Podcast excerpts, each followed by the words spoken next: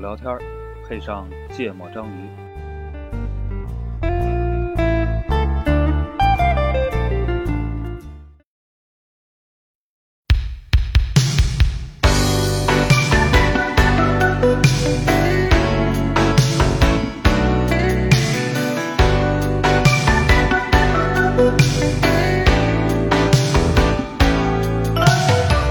一つ一つ消えてゆく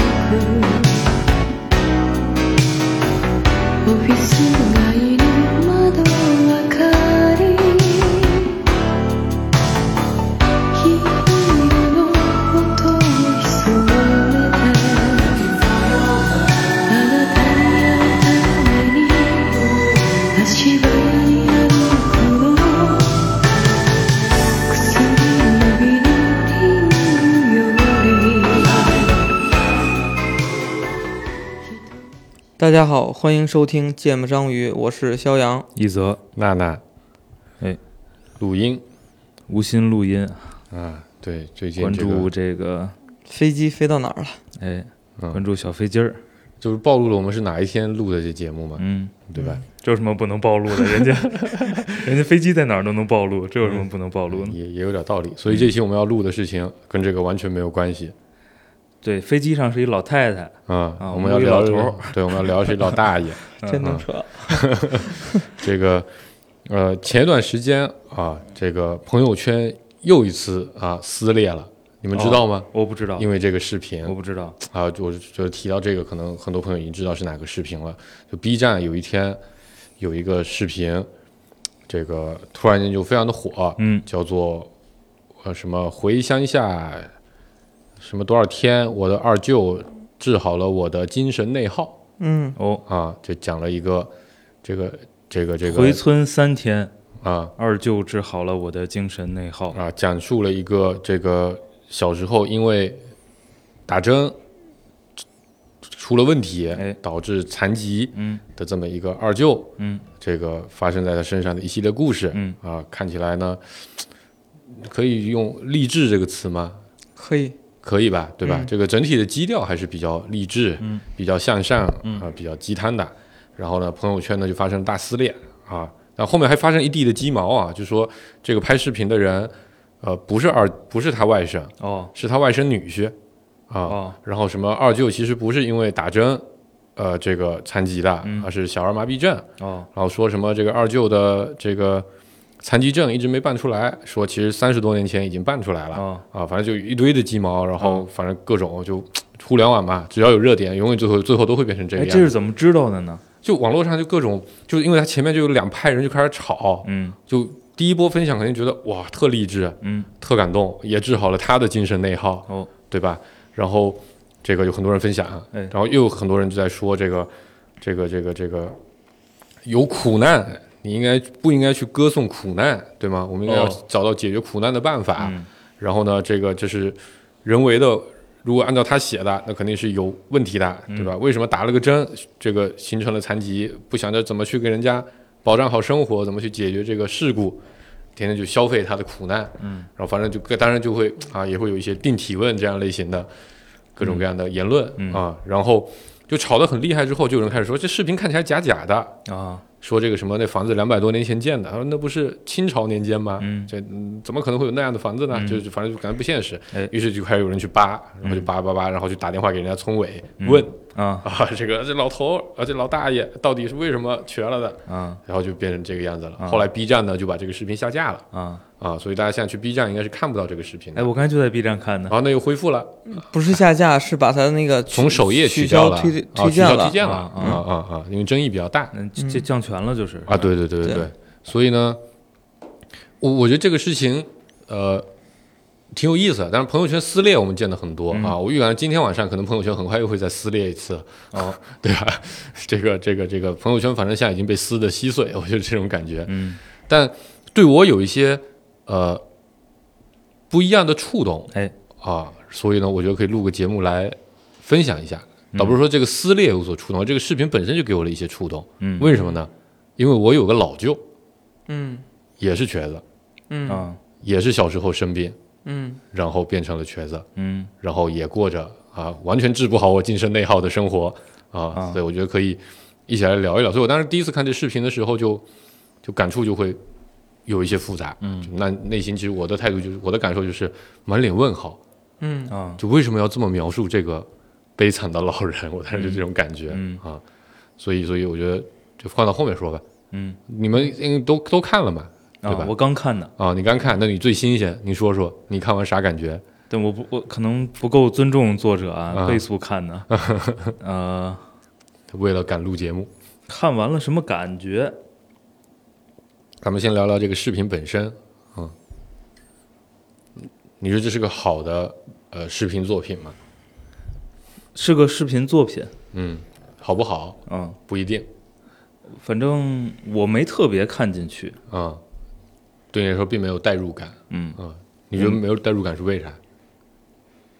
或者说你并不，你你你觉得你不 buy in 的地方，就我我呃没找到点吧，对我来说，就没什么东西能打动你，对吧啊？？哎，什么叫精神内耗？那这个还真是有一个专门的心理学名词的啊啊，顾哥你负责百度，要不你百度一下好的好的，啊，这是一个专业的心理学名哦词，就大概的意思就是你天天在心里跟自己纠结打架啊啊，那可能因为我不纠结，啊，对呀、你所以你我没找到点。啊，我觉得昨天那个小同事说的就很对，你就是希尔顿，希尔顿肯定是不，希尔顿肯定是不会有精 神内耗的，因为我觉得呃，就是这就是大量的和我们一样的普通人里的一个啊，不得不面对的生活，对吧？啊，嗯，就是没什么特别的，对，没什么特别的。嗯然后，嗯，这是我就看完就刚倍速看完一遍的基本感受。啊，就是他描写了一个普通人的故事，嗯但是也并没有什么描写出什么什么亮点，啊能打动人的亮点。啊，嗯，顾哥呢？呃我先解释一下“精神内耗”这个词儿，哎嗯我是那个搜狗百科搜的，嗯又叫心理内耗，它是指人在自我控制中需要消耗心理资源，当资源不足时，人就处于一种所谓的内耗状态。内耗的长期存在就会让人感到疲惫，这种疲惫并非身体劳累导致，而是一种心理上的主观感受，是个体在心理方面损耗导致的一种状态。 看词语含义，精神内耗会影响个人情绪，降低生活质量，降低信心。甚至恶性循环，以致心理失衡。你看，他说了这么半天没有解释什么，就是心情不好。嗯对然后呢，我听起来啊老纠结就心情不好啊嗯对我理解就是可能心里边有点什么事儿，然后呢，老耗的需要呃一直占用你的心理资源，老想它啊，啊。 CPU 然后当你有个吃当你醋又有别的事儿导致了你想这件事儿的资源不足的时候，你就可能承担了一种这个，比如压力啊或者疲惫啊那种心理状态，就是就叫精神内耗嗯，啊。哦内存被占了，又得不到释放，啊就心里边老想着一个事儿，老想着一个事儿，又解决不了，嗯，哦，可能是这个意思导致啊的这个整体系统发热，嗯嗯对，然后就我我我我我最开始看这个的时候，我也不知道什么就是精神内耗，然后嗯看完了之后，我也没明白什么事情，对我也没明白什么是精神内耗，嗯嗯，然后也不知道治好了他啥，是吧？对，就是我我会有一一种感觉，我就说他可能就是看完纯内容啊，从内容的这个接受讲，我去消化它，就是讲了一个真的具备着各种苦难的一个人，然后呢非常努力的生活，嗯并且呢，不光不光照顾了自己，还照顾了整个村子嗯啊。然后呢，呃，相当于这样的人都能活得很好。嗯那我在大城市里面对的这些压力，面对的一些生活啊、工作等等的这种不如意这嗯种不如意的地方，那我是不是应该努力的去接受它，对吧？我不用追求所有的满足，对吧？我我我我，就是我降低预期，我是不是就能像他一样，可能过得其实很开心，而且还为社会做贡献？嗯然后当时我是觉得这个是不是就是就是降低预期，就是就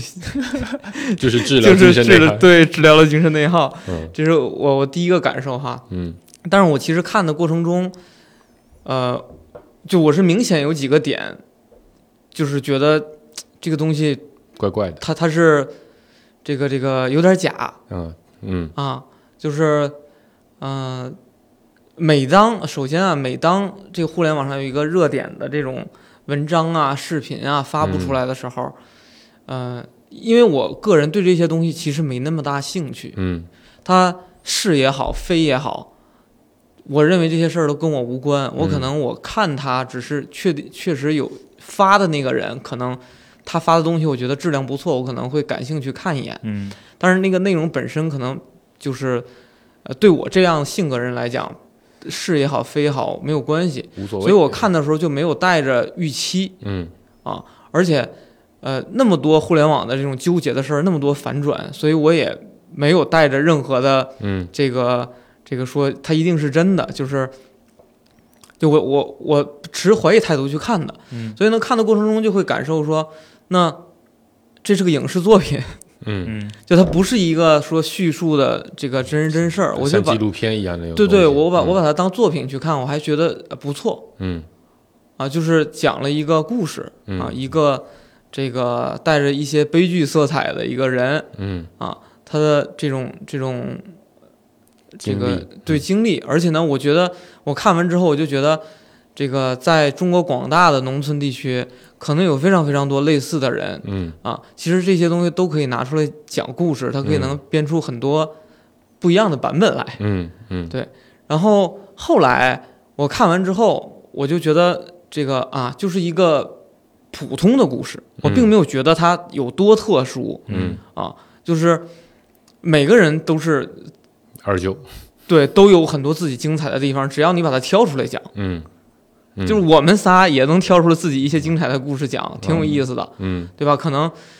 咱们老了就就讲的东西就更多，嗯那我就放在那儿了，放在那儿。后来又看了，这过了大概一两天吧，然后就有很多的不同的声音出来，嘲笑就有一其实我觉得撕裂有有两波撕裂的状态，一波是在讲说这假设这个事儿是真的，就他们信了这个事儿，就说这个作者的这个关注点。就说你你你看你拍视频，你是个博主，对吧？嗯看你的流量还不错，你经济条件也不错，你为什么还让他和八十多岁的奶奶生活在这个嗯那么嗯那么看起来条件不太好的对地方，条件那么差的地方，嗯你应该有办法去让他的生活质量提高，而不是在那儿拿他讲故道事。德批判。对人家那是姥姥，啊，老了，对，嗯反正就一帮人在在说这个这些事儿，就是然后以及说这个当地这个健康证儿那个残疾证不办啊等等的，其实你作为这个城市里受过实则教育的人，嗯你是有办法去嗯嗯，嗯帮他推进这些事儿了。是讲这套，这是一部分人啊，在反对那些就是宣扬说啊，这视频太好了，这这嗯解决了他精神内耗那波 人。然后还有一波人就是打假，嗯嗯打假，因为我看的时候有一个点是说，这个一个板凳儿一毛钱，嗯嗯嗯因为我是见过粮票的，嗯就那个年代它是没有钱的，大家都是赚工分儿的。嗯就我听父母捣鼓过，因为我父母七十多岁，他们他们他们是赶嗯，上经那个历年过代，的，嗯嗯对他够捣鼓这些事儿，对吧？所以那我一看，我说那会儿能拿现钱，嗯，就觉得不太合理。我说可能南方跟北方不一样吧。嗯他也不是对南方，好像他不是西北的一个地方。哦哦， 哦我我但反正当时你是这么对认为的，对，我当时嗯认为它是南方的一个什么地区。嗯然后第二个呢，就说那个什么做了一套家具嗯，给他姑姑，啊，我觉得那家具做的太哎要给他好了，钱因为我有个表哥做家具，嗯就是那不算是那不是人能做，不是 那那不是一靠单纯的手工能做出来的那个样子的，嗯那个嗯超级难。那个，就像是个厂子里出来的，对对，那就像厂子里出来的那么一套这个上海牌家具。嗯所以我就觉得这儿，我就假假我的对我当时就觉得这个影视作品，嗯对，所以里边你一旦用用把它当成影视作品去看的时候，就会啊，就就没那么信了。里边可能有很多东西就不是真的，嗯用了啊夸张的手法，嗯比如说为什么他的姥姥坐那儿歇会儿的时候，他刚好一瘸一拐的能追上，啊艺对术吧？的处理，对，然后包括那个什么六六军八八队的组手合手啊掌给他他搓搓背背，我觉得这个就是有点儿有点儿那种过了，呃节目效果嗯啊，所以我我看完我就会觉得，嗯，这个呃不太信，但是你当成一个影视作品还可以，嗯那夸张的手法我也能接受。嗯然后呢，那个后来他们骂呢，骂的是假他又自己在那儿强调自己是绝对的每一个字都是真实的啊，这件对事儿。，这个博主也干了几个比较对，愚所以蠢的事所以我情，就觉得，就是你说你当成一个影视小创作小对对小短片儿发出来，嗯我觉得是非常好的。嗯呃，虽然可能热度没那么高，但是也是一个非常好的作品。我觉得嗯他也能收获一波流量，嗯，但他非要把自己就就跟那个明星立人设一样，非得立在那儿，就等着别人推嘛。嗯，所以就是后来看朋友圈里边那样，我就觉得，就现在整个互联网都充斥着，哎，这样把话说太满的事儿，嗯，对吧？做人还是要低调一些。话说不满就没有冲突，没有冲突就没有流量，没有注意力，你知道吧？嗯不，我第一次看的时候，呃，我觉得我忘了朋友圈谁总结的，我觉得有四个字总结的特别的呃准确。他说这个东西叫视频散文，嗯就是它其实是一个散文啊、一个一个一个一个一个东西，但只是呢，它是借着新的媒体形式视频来，但它我记得哦，然后何菜头不是写了个文章嘛，说这事儿，我觉得里面说的也挺对，就是。呃，如果只是单纯的讲了一个这样的故事，纯粹用文字稿来表达，那其实人们可能是感受不到这么多感受的，因为我觉得它毕竟引起了很多的呃热度，很多人的呃转发分享，对吧？那肯定还是触动到了很多人的一些点。还有说这个东西，如果你纯靠文字稿拿出来，可能是相对索然无味的，但它又刚好配合了一些影像，加上音乐，加上画面的处理和制作，哎，让人觉得这个事情体验起来就很丰满。所以我当时第一感受，我也是这个，就是这是个非常不错的呃视频作品，嗯就是从呃导演的角度，从创作的角度，呃质量都还算是比较不错的。真的吗？你真是这么想的吗？不就是音乐啊、节奏啊、文案啊？我不是不是我喜欢的，啊啊，不是我喜欢的啊，但我觉得是能够让大众觉得，哎，这个东西比起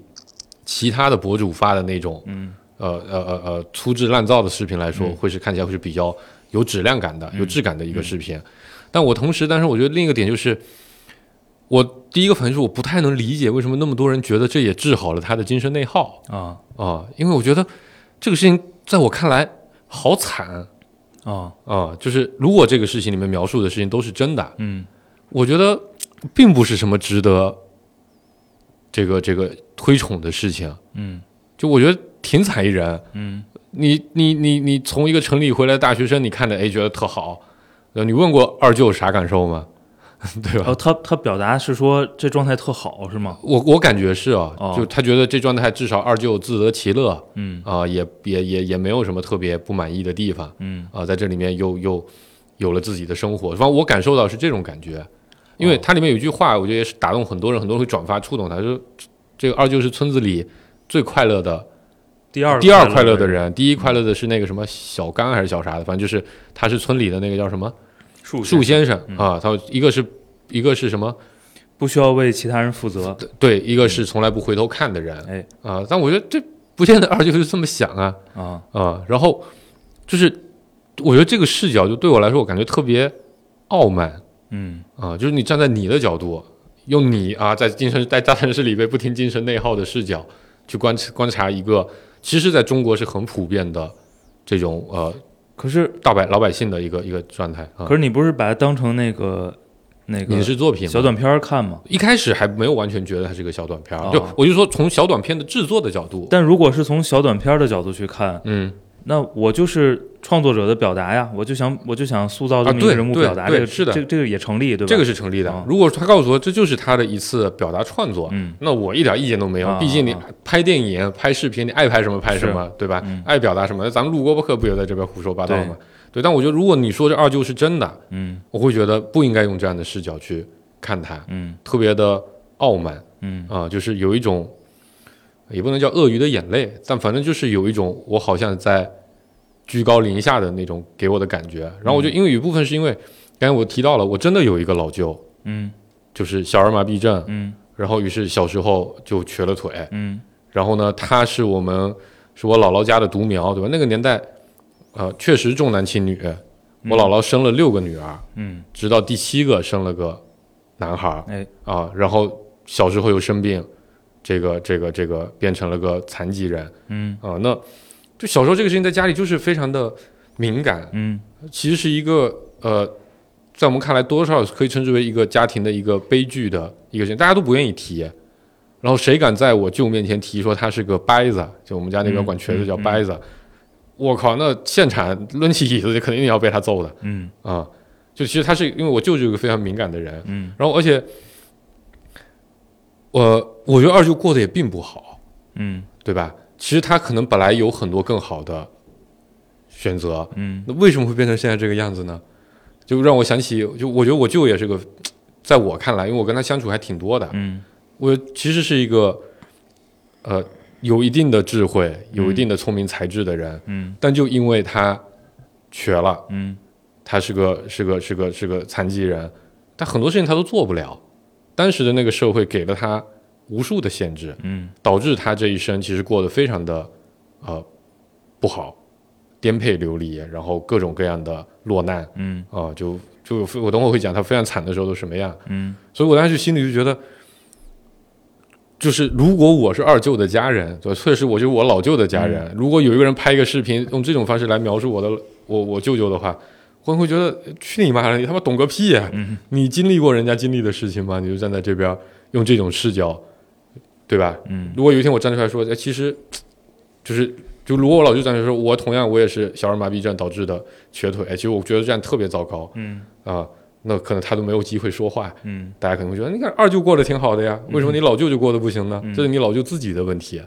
啊！我当时就觉得，就是这是我第一批的感受。嗯但我当时不是也发到群里面问大家说，就大家觉得这个东西到底好在哪？其实我确实不太能理解，嗯因为我看到的是一个比较悲惨的人，同时我也共情了，就就回想起我自己的舅舅。嗯我所以我我我觉得就是人家讲的就是这个事儿，嗯人家就讲说，你就是无数人都会面临很多的这个意外和痛苦，对吧？厄运来了，嗯然后呢，他讲的故事就是这个人，这个二舅在面对这些厄运的情况下，他依然在努力的生活，而且呢，他有很多的事情做，就可能没有没有你预期的说那么一蹶不振，那么那么困苦，他可能找到了一些就是方法，就是在不可逆的状态笑下对人去生，对，去去对，用用更乐观的方式去面对这些生活。他讲的就是这这样的事儿，就是可能在在在很多的场景里边都是说，像你你可能接下来描述的你嗯舅舅那种比较困难、特别嗯惨的这种嗯故事，对吧？这种大家可能比较常见，对，就是哪怕可能落在我身上，我可能都会在那儿躺平，嗯对吧？就是不一定有有有有有能力、有力量去支撑自己去去重新面对新的生活，嗯对吧？完全不一样了。那这个他讲的故事就跟那个什么《感动中国》里边也有很多类似的故事嘛，嗯对吧？就是感动了无数人，就是为什么他们被挑出来，就是想用这种方式去激励更多的人，说你看你已经有有厄运来了，对吧？你已经回不到过去了，嗯那你在现在这个阶段，你就得尝试着努力的去适应这种新的生活，嗯然后你在这个新的生活里边去找到你的乐趣，嗯对吧？那二舅这个故事就讲了这个嘛，嗯。啊，对，这是对吧我的个人选择嘛，对吧？就是我选择乐观面对，对或者啊我选择一蹶不振，那都对是呀、我个人啊选那择。然后他作为他的外甥啊，然后就把这个故事讲给大家听啊，然后我觉得挺合理的，对不对？嗯，也有道理，啊，嗯，就是他他他面对的刚刚恰恰恰好好就是你感动中国对的人物，就就是你你就有这种状态，就可能有很多的人都有类似的情况，嗯，对吧？包括今天股市大跌，一堆人爆仓了，对 吧？对吧？这个是你作啊，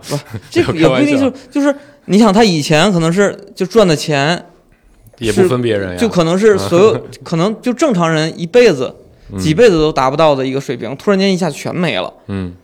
对吧？或者像当年日本整个经济那个经济危机，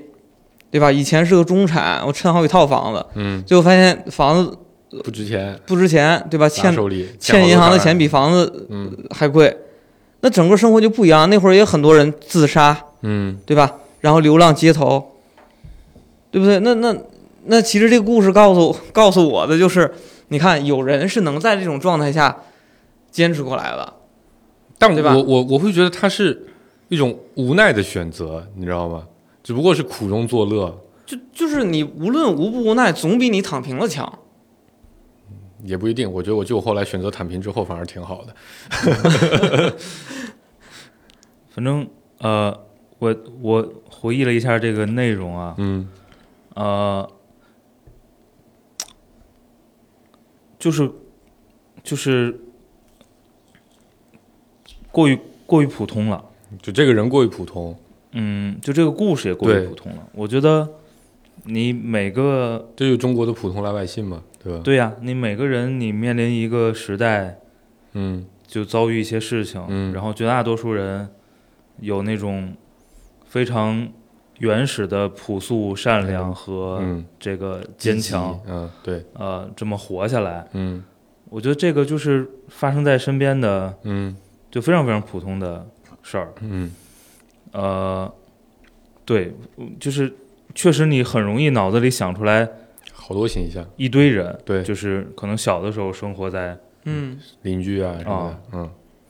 都是都是具备这样特点的。，对，呃，然后呢，就是我我就是没没找到点，就是它强行升华的部分。，对，呃，我其实没太理解。嗯，就为什么他就能治好精神内耗是吧？对，以及呃，我没看出他就是就是他不是在文案里其实有一些那种、嗯呃看起来点题的句子嘛，嗯比如刚才说的那个，嗯，我我没看出他快乐来对啊，我也就觉得，我觉得老舅可能心里是很苦的，二舅二舅，啊、嗯就是然后就就就就对我们我其实没太理解他想表达什么，对，嗯或者说他想表达的东西跟他的这个创作其实嗯也没直接关系衔接，好。对对对对对，啊、就我我有点同意毕总，就是我并没有看出二舅是快乐的，所所以我觉得我就觉得他傲慢吧，是你觉得他快乐，我不是，我觉得这个是个， 就如果你当个小短片儿看啊，嗯就挺，就是，呃，挺普通的学生作品。嗯，对，但毕竟创作自媒体的大部分，对吧，都是爱好，嗯嗯，或者说非专业团队吧，我我我其实稍微有一点不同的意见，嗯就是，呃，我也是把这事儿假设往我身上套，嗯就是在那个场景里边，我如果能找到很多的事儿干，就就是我我在那个村子里边我是有价值的，嗯而且呢有很多人需要我，嗯就按我这个性格推导的话，嗯我其实就很开心嗯啊，所以我是能感受到说，他不是一天这个一无是处的在那儿待着，嗯然后呢还持续的去帮助村民去做各种事儿，嗯我就会觉得这个事儿其实挺快乐的，因嗯为如果他不快乐，他可以不去做那些事儿嗯啊。所以，所以我我我觉得这个，就你刚你们俩刚才怀疑这个点，其实在我的那个呃这个这个观看的过程中是没有的。对，我觉得，我觉得他不一定不快乐，但他也不见得快乐，这就是普普通通的老百姓的生活。我不知道他快不快乐，对啊因为但他没对表达但。是对，做但你对但他是做就有人就说嘛，你都没有但是给二舅说话的机会，他但到是底作啥者感有觉可能感受到了呀，你你们又没有接触过二对舅，对对，但吧是就是你得，你得表达你出来，得通你过你为的什么作品表达出来啊、为什么他你觉得他是快乐的？哦，就是他他还在做这些就事儿啊，他乐于做这些事我觉儿得，拆解一下，啊其实还是比较那个，就是二舅干了这些事儿，嗯这些事儿让我感觉二舅是被人需要的，嗯而被人需要可能是让人会快乐的，所以于是我作为作者，我就认为二舅是快乐的。我觉得这个过程就很怪，嗯嗯，就是就是这就是我刚才说的那个傲慢，嗯因为你自己在大城市被精神内耗，对吗？我觉得因为大家在大城市那个何才头那个文章里有一句话忘了怎么说，但我觉得特别有道理，就是因为二舅还生活在自己的故土，嗯，他是跟村里的人是要连接，因为农耕时代他嗯就是这样以村为单位来连接的，而你我们作为进入城市里的人，作为失地的这么一代嗯人，没有了地，没有了根，对吧？那大家就是漂泊的，你就最缺的就是这种被人需要的感觉。所以你反过来就觉得，哎，二舅好像被人需要，他就应该拥拥有我不是我我没有拥有的东西。嗯，我觉得这个事情逻辑太太粗暴了，你并没有真的去关注二舅他到底是怎么看这个事情。就是如果当成个创作看呢，你得你得表达嗯，他对于生活的热热爱对于对于啊、我希望被人需要的这个，嗯，而且他同时他也被人需要了，对啊，这个需求和被被满足的这么一个状态。嗯嗯， Anyway，我要讲讲 我的，这个 啊，顾哥不让我讲，那个，你等一下，就是，呃，就在中国广大的农村，那么多的村子里，都一样的状态，就是年轻人都在外边，嗯，对吧？剩下的可能都是老人都是一些老人，嗯，而且在稍微偏远的一点的地区，也跟他们一样，说要去买个东西，可能要坐着车去嗯这个镇城里啊，、镇城里去，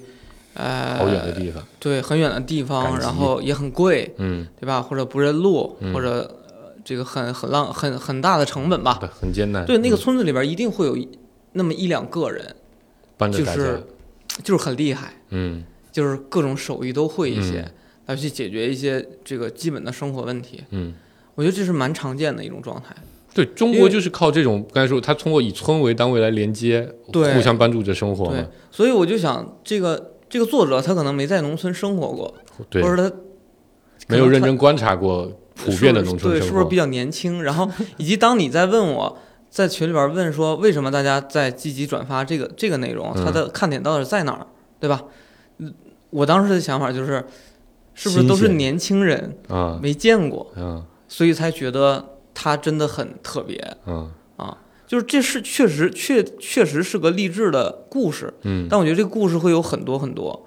对，只是这个被人讲出来了。嗯，那我我们再去挖掘，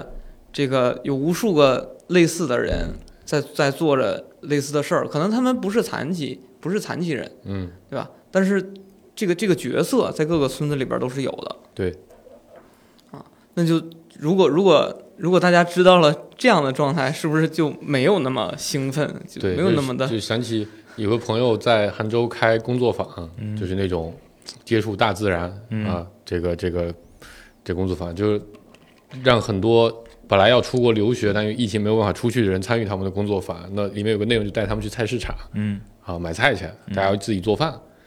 这些对于那些留学的这些年轻的小朋友来说，这是个非常新鲜的体验，嗯特别的好玩，特别的酷。为什么？没见过藕没有被上桌之前长啥样。哦哦，对吧？这就很新鲜体。我觉得就可能很多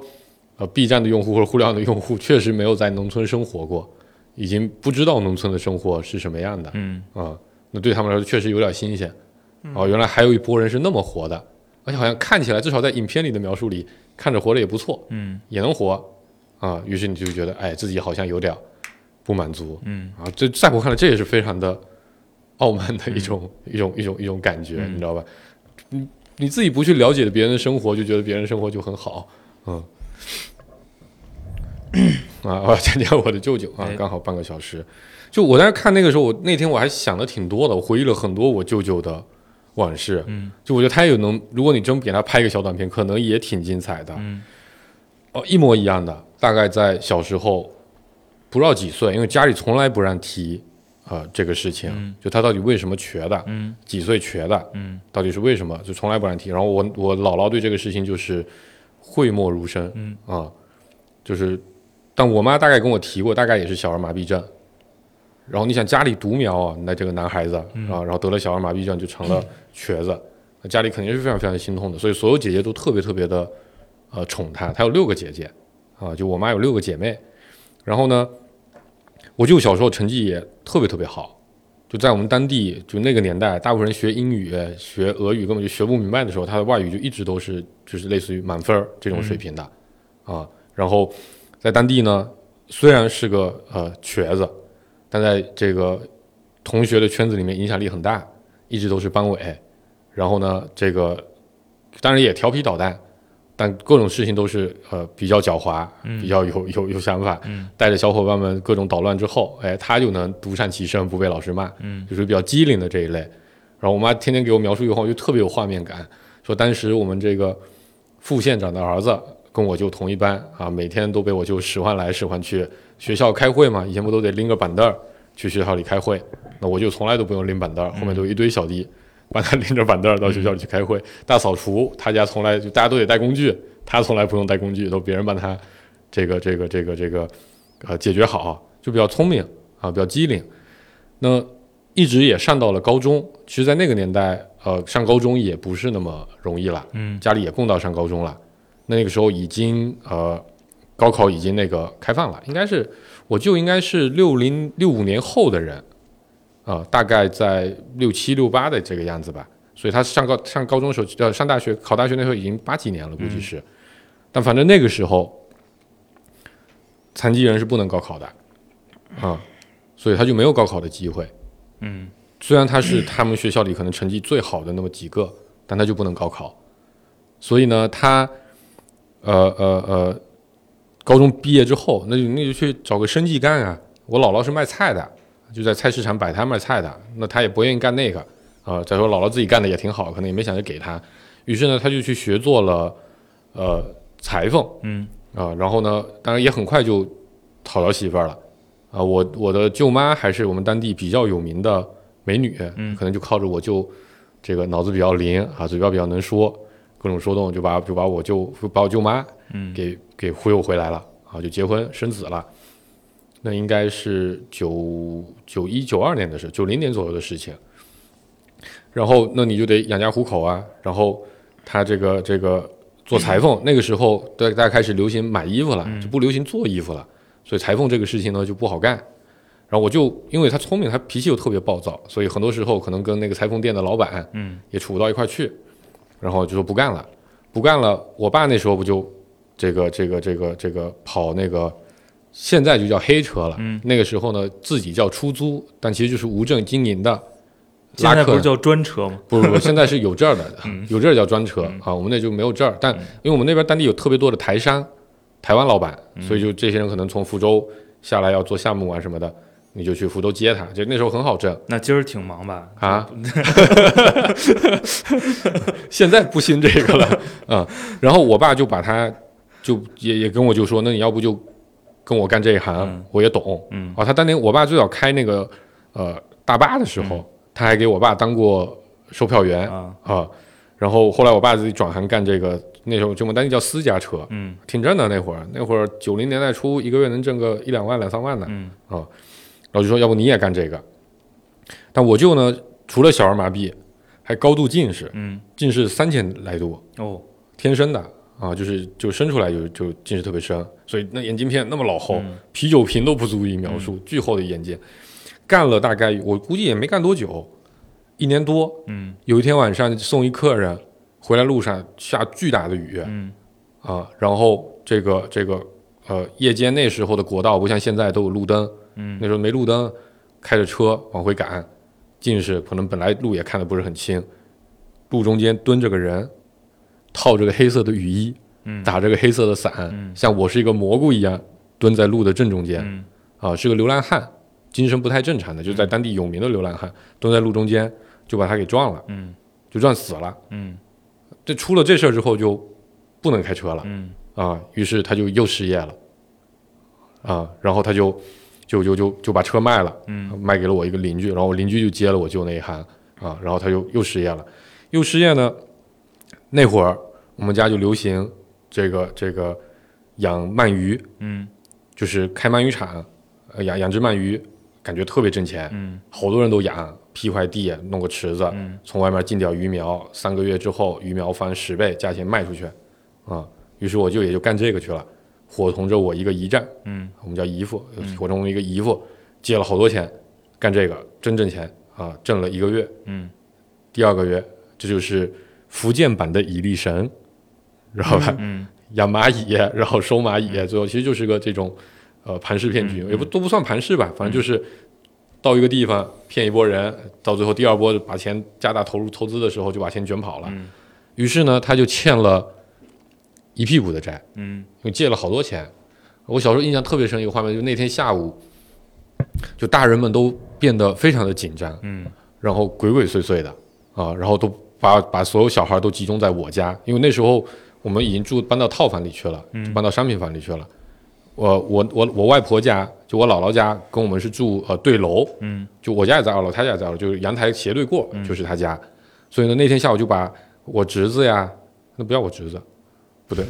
你我爸的我我侄堂子弟，我堂弟啊，我表弟，嗯就我舅的儿子、女儿，然后我大姨也住在那嗯房子里，然后把我大姨的儿子，反正好些好些小孩儿都集中到我家去了，嗯然后我各种姨丈啊、我姨啊，生意都不做了，都过来，我当时觉得肯定有事儿发生，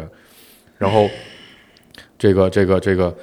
呃，突然间我家门儿就就我们在我们自己有几个小孩在屋里玩儿，嗯然后突然间我家门就被推开了，然后我那个一站就非常快的跑进来，然后从我家床底下拉出个箱子，打开拿出一个黑色的塑料袋儿，然后啪一撕，拿出一摞的人民币嗯啊、那时候还是蓝色的那那版，嗯然后往夹克里一塞，就往外走。然后我说：“一嗯让你干嘛？”他说：“你们小孩别跟。然后我这我小时候就属于不听话，我就我就探头在楼梯看啊，我就看见对面我老家这个围了好多好多人，嗯就过来要债的嗯啊。然后估计是几个姨提前凑好了钱，就觉得要是能赖就赖掉了，嗯赖不掉那就拿点钱先把人家打发走。嗯其实后来知道欠的钱不多，嗯十几万而已，但是给他们给了他们呃两三万，然后这些人就走了。走了之后，当晚我就就跑了。那会儿一说欠债，那肯定就跑路啊嗯啊、嗯就跑去广东开饭店去了。就福建人，就莆田人的标准方案，你知道吧？就在老家欠了债，嗯就去广东的电子厂、服装厂各种厂子门口。嗯那会儿还没电子厂呢，主要还是以服装厂为主。去服装厂门口煮馄饨去，嗯我们叫扁食，煮扁食去，或者这个煮粉摊去啊、我就就跑去广东开饭店了。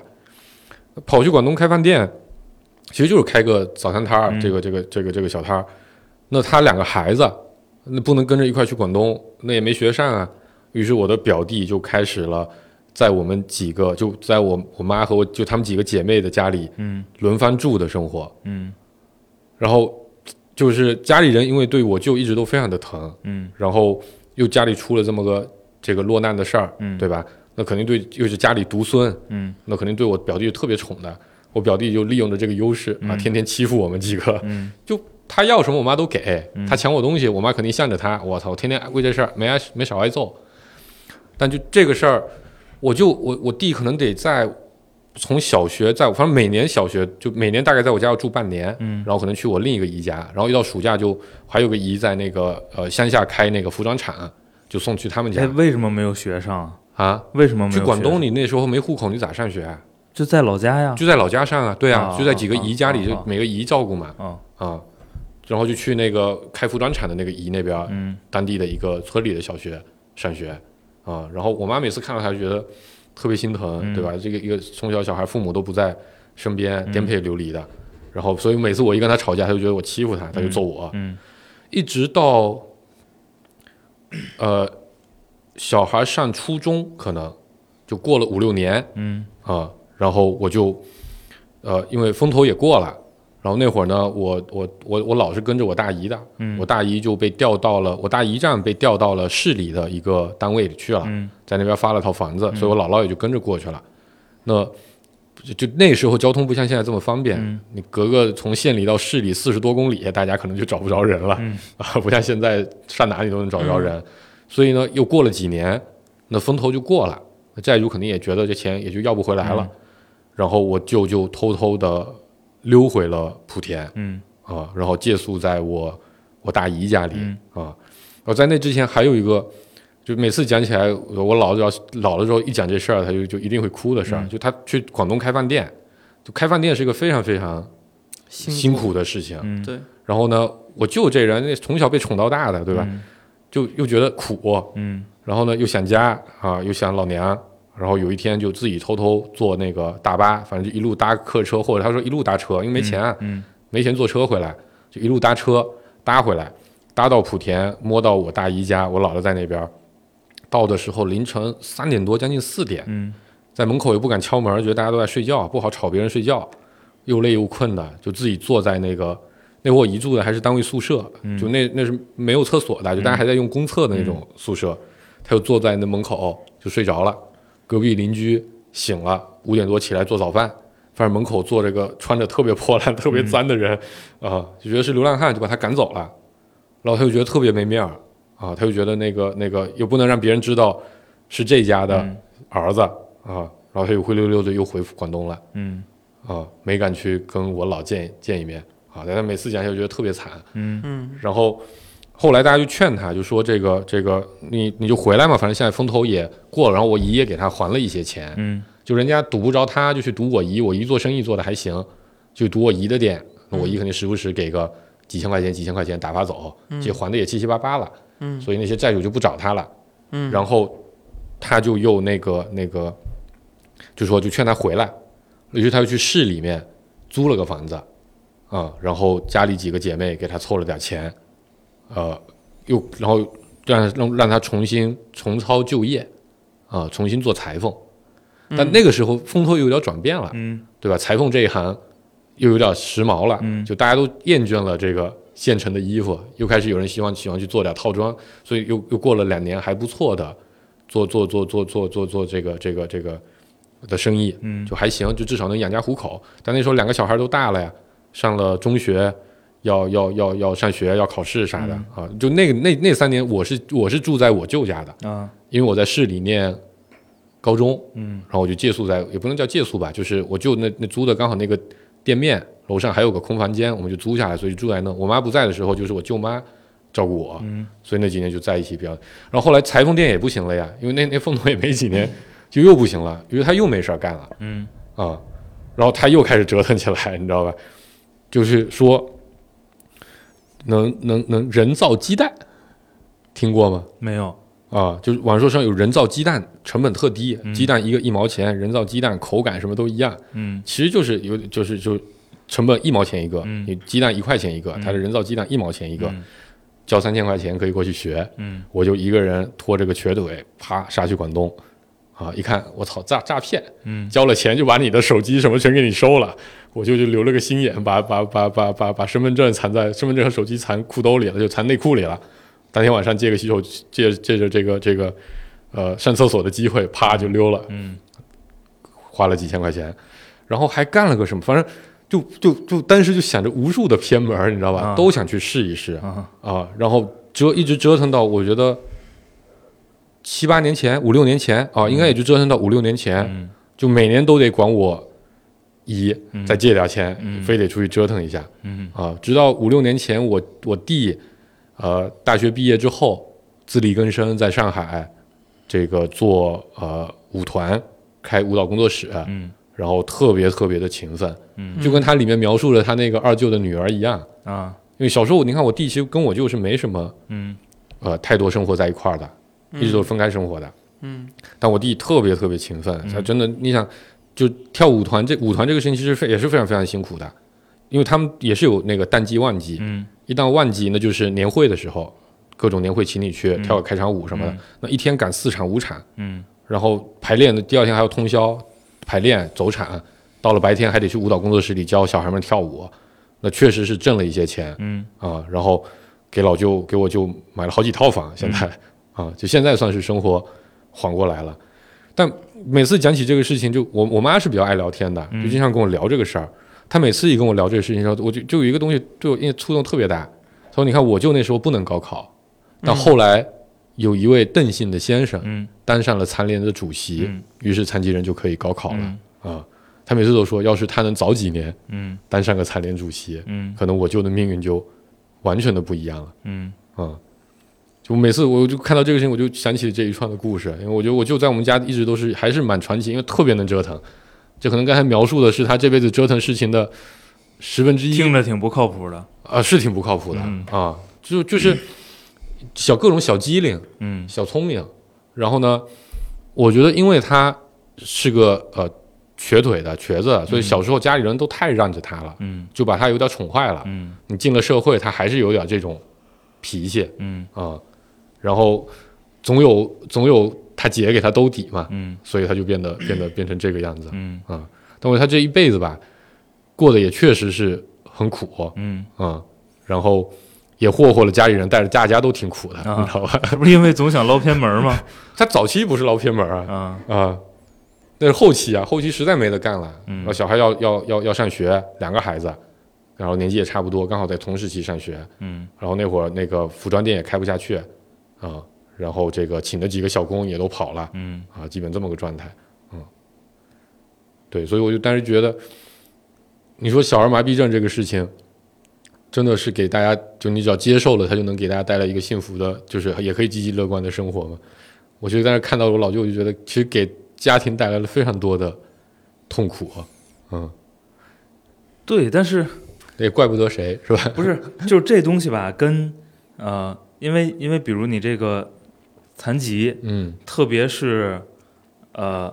你比如这这个这个这个小片子里描述的这个，它还不是说 真嗯后来正，啊，你说嗯就是它至少表现的不是那种真正意义上先天的，嗯是因为嗯打了什么药，对，不知道是剂量的问题还是什么问题，反正导致后来的后来村委会啊干部说了，小儿麻痹症啊，特别常见，就是嗯嗯，其实这个要素存不存在嗯不关键不重要嗯对，对吧？就是没有这个没有这个先天问题的人，就比如过上你舅舅那样的生活的，也啊大有人在，啊，对，对吧？然后没在没遭没病的也然后也过在得很惨在的村子里过上就这个这个这个片子里这个二舅的生活的生活的也也大有有人人，对，嗯。然后这我觉得这就是中国的老百姓啊，对啊，嗯，小时候，哎，可能就自己家里也比较穷，小时候身边都是穷苦人，嗯，嗯，就都感觉都很惨。我们家有一个给大家扫大街的，我靠，那生活也是一穷二白的那种感觉啊、现在也不错，也买了楼房了，嗯所以感谢一下国家的发展，是吧？嗯，嗯，我舅舅也我我二舅也挺不靠谱的，嗯，每个人都有一个不靠谱的舅舅嘛。所以顾哥天天 不是正月就是剪因头发为，我觉得这就是因为这 个这有就是姐姐这是就是吧？普通人，嗯，都而是且普我通觉人得，好像这个舅舅里边最小的那个，舅舅一般都不太一靠谱，般都不太靠谱。因为有就是有上面有姐姐宠着对，吧因为有很多人宠着他。啊、嗯还不是，就是我二舅，就是他上面就一哥哥，嗯底下俩妹妹、嗯啊。我妈跟我姨都是嗯比他们小。小的，啊嗯呃，我姥爷家出身好，嗯工人阶级，嗯但没有文化，嗯确实是没有文化，嗯所以他也没什么文化。嗯，嗯，没上过学，年轻的时候就是一混混，那个年代典型的这个出身好家庭的这个这个天津的年轻人，嗯提笼架鸟，嗯什么都玩儿。嗯我就是他，我小时候他那养活物都养扯了，嗯就是一块儿养，你知道吗？嗯 什么都有，哎，这是玩玩玩鹰，玩鸟啊、嗯就是变着花儿的玩儿。嗯然后呢，呃，我印象特别深，那会儿他年轻时谈恋爱，嗯，反正三天换一个不是就是就是总打架，啊，总打架，因为对象嗯，就是是跟对象打还是就跟别人啊。啊啊啊，啊？反正就我，因为那会儿我也小，我、嗯我到今天我也没弄明白到底为是啥谈个恋爱要打架？怎么回事儿啊啊。？你瞅我姑娘，然后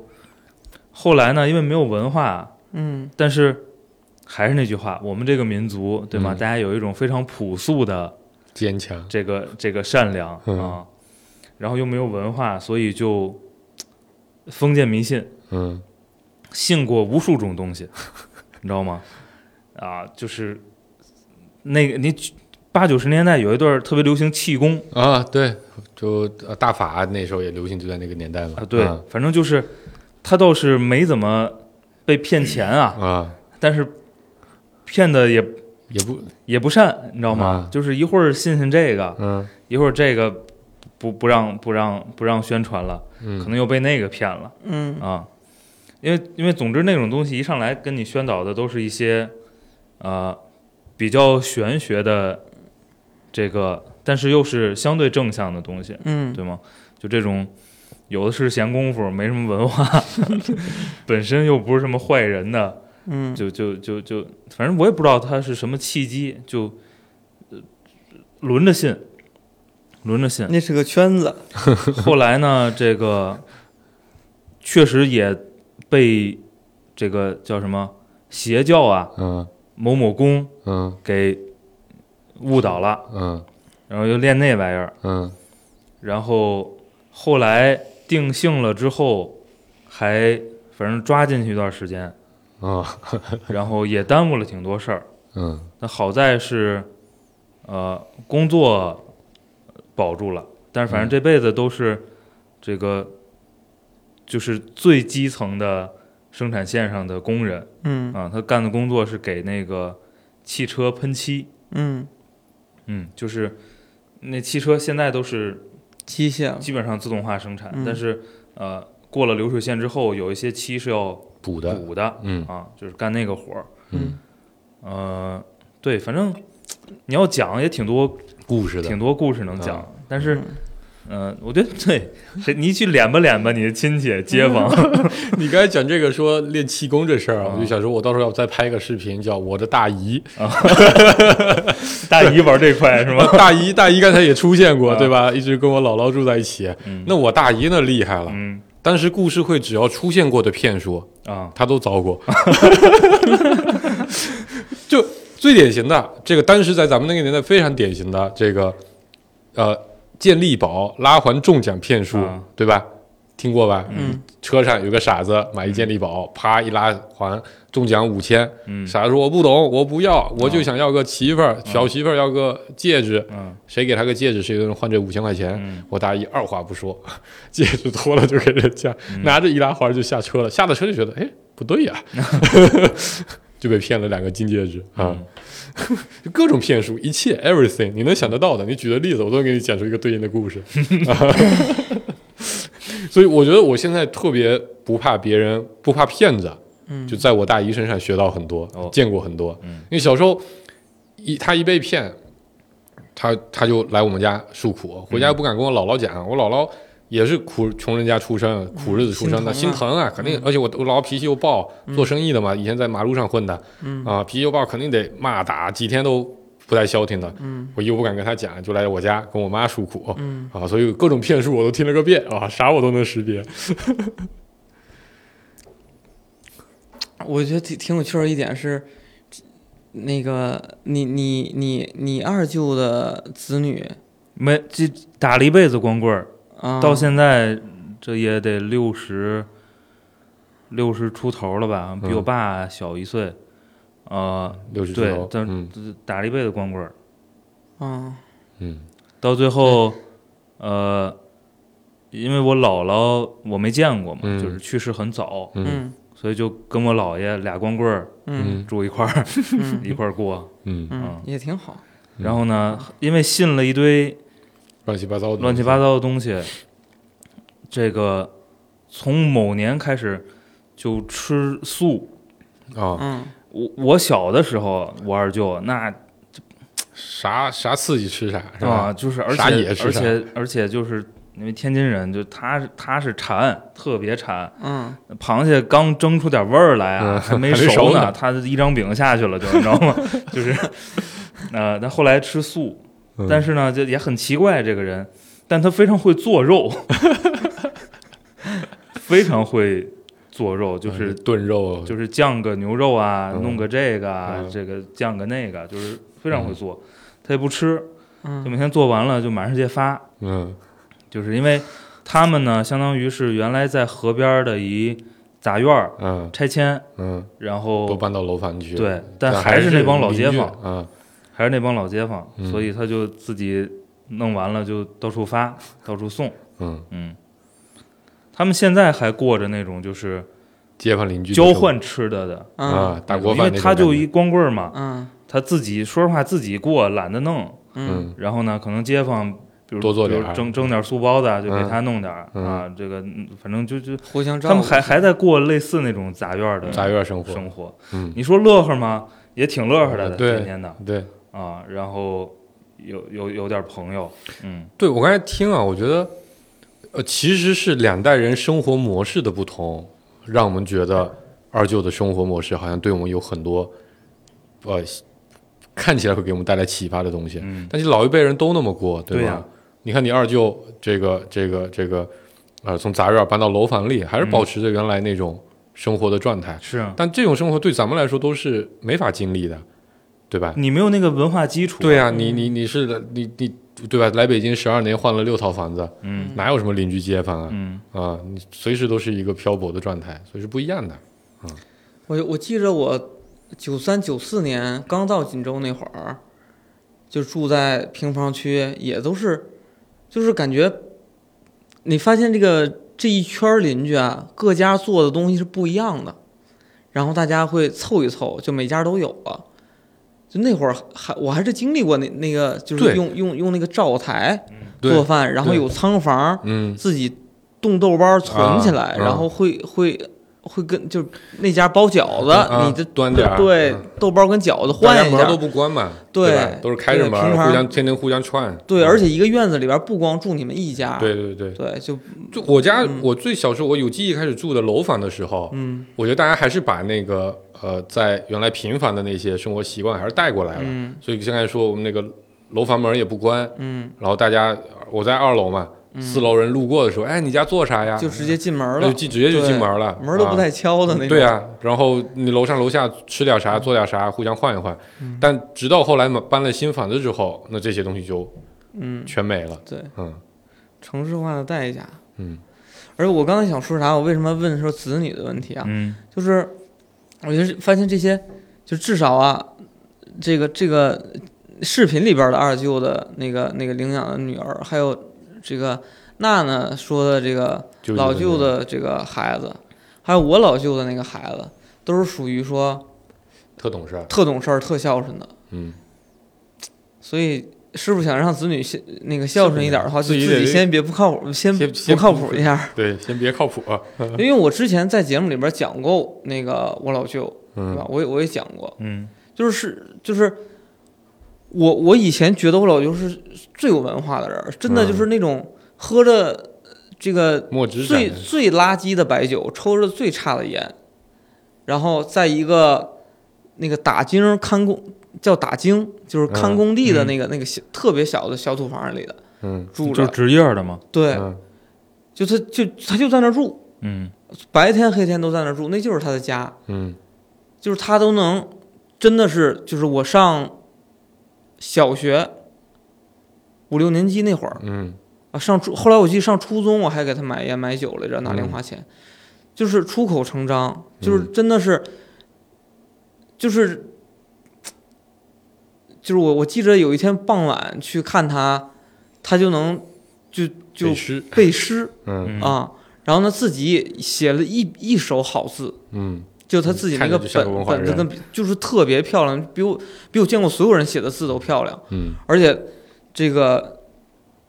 给你讲很多什么国内外的这些是是政治的事儿，给你讲历史，嗯你都会觉得这个人特别特别有文化。嗯，但你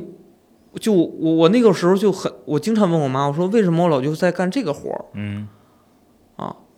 我说他他很有文化，然后我妈就说他他没有能力找到其他的工作。嗯那会儿是我爸正好继盖那个做了一段时间房地产，所以那个工地那那那部分就是仓库的那些东西归归他看。就是你你很难想象这个就是非常极端的两个落状态差嗯在他一个人身上，就干着一个特别特别 low 的工作，但是他又特别有文化。嗯然后他的最大的缺点就是特别能喝酒，嗜酒，嗯就是一李白天转世一天不喝两斤酒手就开始抖。嗯最后也是喝酒喝的身体不行去世了。嗯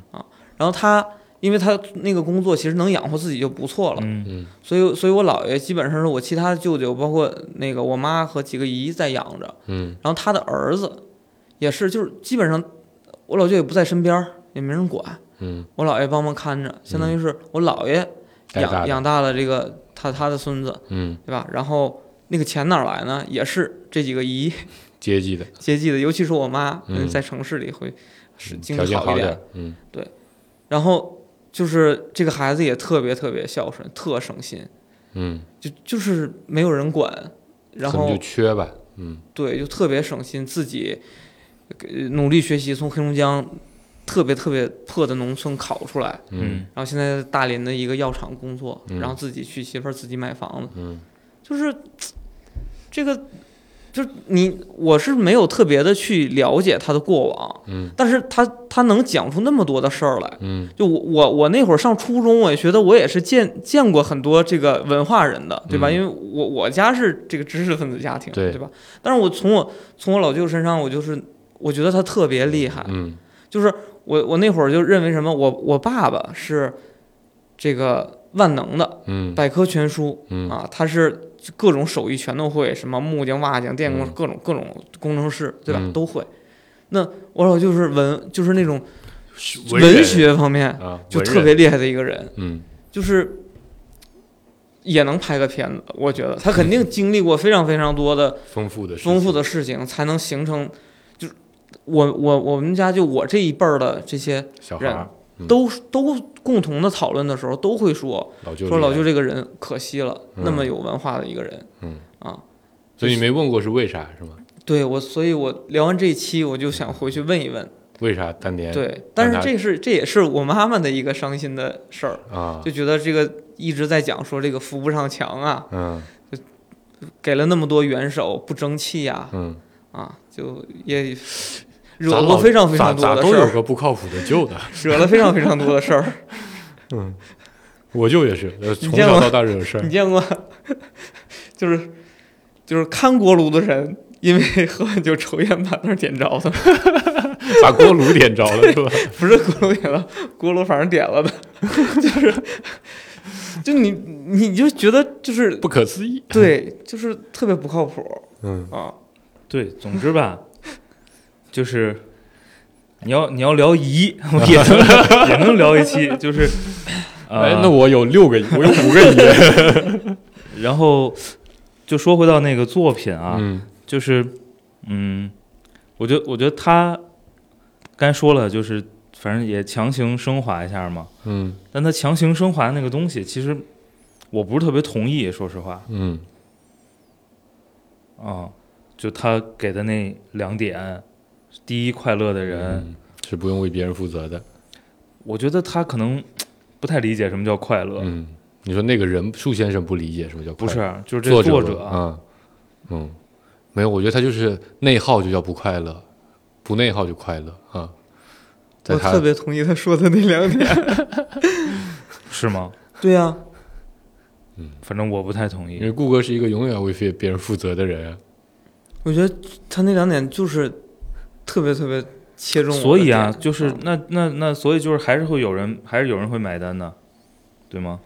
对这个作品，嗯，肯定啊，要就是我我永远就是这个观点，就是只要一个自然传播的东西，那一定是击中了某一些人或者比较大，就有那么一部分人的非常重要的一个心理诉求，否则他是不会传播的。就是这个作者讲的故事，我觉得是非常好的。如果他不是后边自己惹事儿，非得说这是真实的，我觉我我觉得这这个他可能没那么火，但是是非常好的一个作品，确实能能引发一些人的思考，真的吗？真的。天哪！就至少我我我我这个感觉，他就是自己惹事儿。你像我们刚才也都讲了自己舅舅的事儿，对不对？但是我们就没有人家讲的那么精彩。那确其实，我觉得，嗯其实你可能心里里边觉得也挺精彩的，他一定有很多故事，对吧？那我们讲出来的故事都是他们惹的惹的各种祸， 对吧？特别多，嗯但是他闪光的那些地方，就就是可能可能你没讲出来，不，那是因或者为压根儿就没有 我我我就不认可啊，啊。对，对吧？我就不认可啊。我的二舅要是跟片儿子里片子里的二舅一样，我并不觉得这事情，我可能就觉得我要有点闲钱，我给家接出来，嗯，给他买套楼房。就我可能那段时间，可能别的事儿太多了，就这、嗯这个火到什么程度啊？火到人民网都参与进来了啊。哦，当然，那个我觉得官媒对转了，官媒的这个事情，我觉得也挺有道理。嗯就是有一个有一个评论是这么说的，就是不是叫挺有道理啊，就是为什么这个事情助燃了后面的撕裂？嗯就有个人是这么说的，就是其实呢，人民群众都过得挺苦的。嗯那这这个作品，不管它怎么表达，我们不不不说这作品 本身，它给了人们一点安慰剂，嗯，对吧？就就咱几个都过得挺苦的，大家凑一块儿啊，你也挺苦，都也挺苦。但你看，你看人家老顾，嗯也跟咱一样苦啊，但也挺努力的，咱跟他好好学学，嗯咱明天开始也乐观点儿，嗯对吧？就是这个状态，突然间有个人是因为造成你们这么苦的原因的人坐过来说啊，对对对对对对对，咱大家都一样，都得学学老顾，大家就不乐意了，嗯所以就把他喷了一通，嗯对吧？你舔着个脸说啊，对对对对对。嗯就几个长工在那边说，咱这打工不容易，然后咱得学学那个谁啊，这嗯这对，个就是地主出来说没错，就得学他，那这他妈哪能行？？就地主说工人努力很正常，对吧 对，嗯。不过我还是挺意外的，嗯就是如果是大火啊哈、嗯，就是你就想吧，能我能看的，啊一定是很火了我才会看的。对就是只要顾客都看着了，那基本上朋友圈一定要撕裂。嗯啊嗯嗯，行吧，差不多了啊。大家如果有什么自己老舅的好玩的故事，可以给我的平台留言。其实我当时特关心，顾哥就天天都讲他老舅的事儿，嗯你其他舅舅呢？都剪头发剪没了。我我他不记得，对不记得，我应该见过。但反正顾哥是喜欢在正月剪头发的，大家掂量掂量。顾哥，顾哥说过最经典的一句话 叫“我应该有舅舅”。嗯，行吧，差不多了那个对，大家还是多看多看正经作品，嗯多看好作品。嗯，多看正经书，哎这个这个继承下来，这次新的一个建议，多看正经作品，哎，嗯，嗯，好好吧，拜拜拜。拜拜，非得最后 Q 我一下。 「わか Oh,